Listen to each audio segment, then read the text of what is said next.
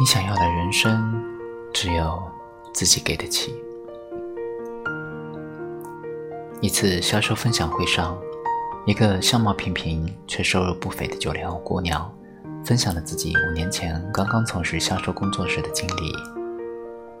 一次，她拖着行李箱送产品给客户体验，下了地铁，她踩着高跟鞋，顶着烈日走了一公里。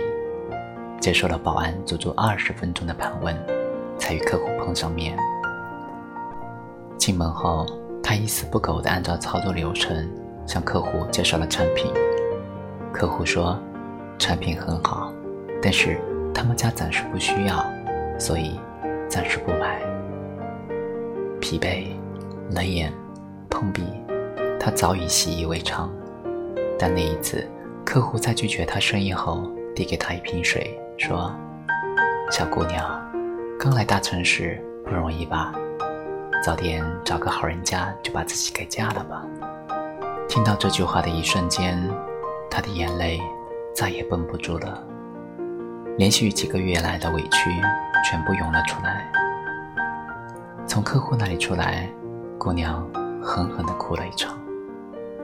但是这场眼泪并没有让她动摇，哭完后。他重新出发，他说：“虽然感觉很不容易，但是我非常清楚，自己想要的人生，只有自己给得起。”这五年来，他一直奋斗在销售一线，如今已是一名销售的精英。一份耕耘，一份收获，每个人的生活都靠自己谱写。姑娘的成功绝非偶然。他比别人更清楚自己想要的人生方向，并且能够脚踏实地的双手去绘制属于自己的生活，不遗余力，成功只是早晚的事儿。前几年我在上一家单位工作的时候，同事小何经常向我抱怨，这份工作干着实在是没啥意思。说实话，我也有同感。我们的工作很枯燥，工作量却很大，也没有什么升职的空间。但是单位运转模式就是这样，我们无力改变。我当时已经在利用业余时间练笔。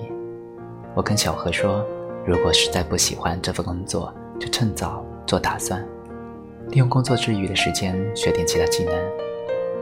小何当时白了我一眼，说：“工作那么忙。”晚上回去已经累到不行，还要逼自己学习，不是找罪受吗？我不置可否。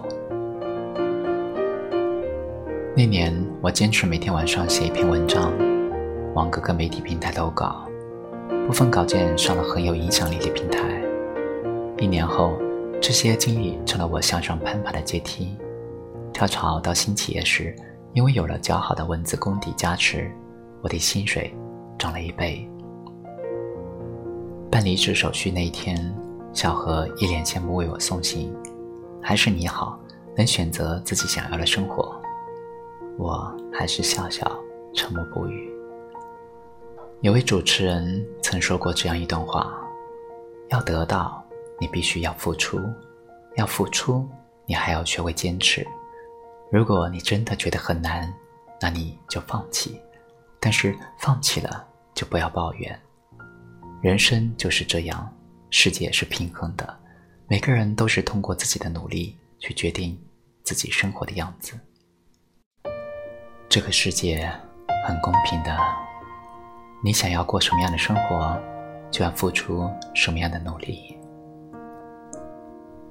我在大学时认识了一个同学，他从小家境优越，不愁吃穿。父母在他刚进大学后就早早的给他安排好了工作，但是他并不想承袭父母的生意，他的志向是艺术。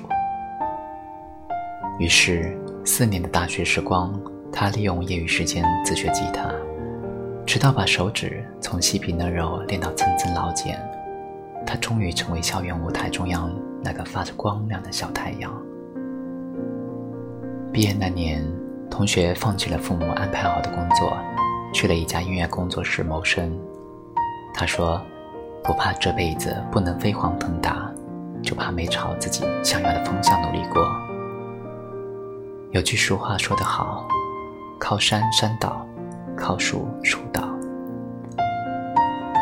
有一种努力叫做靠自己。无论你年轻与否，处境如何，你今后的生活都得靠自己一点一滴的去成全。定下目标后。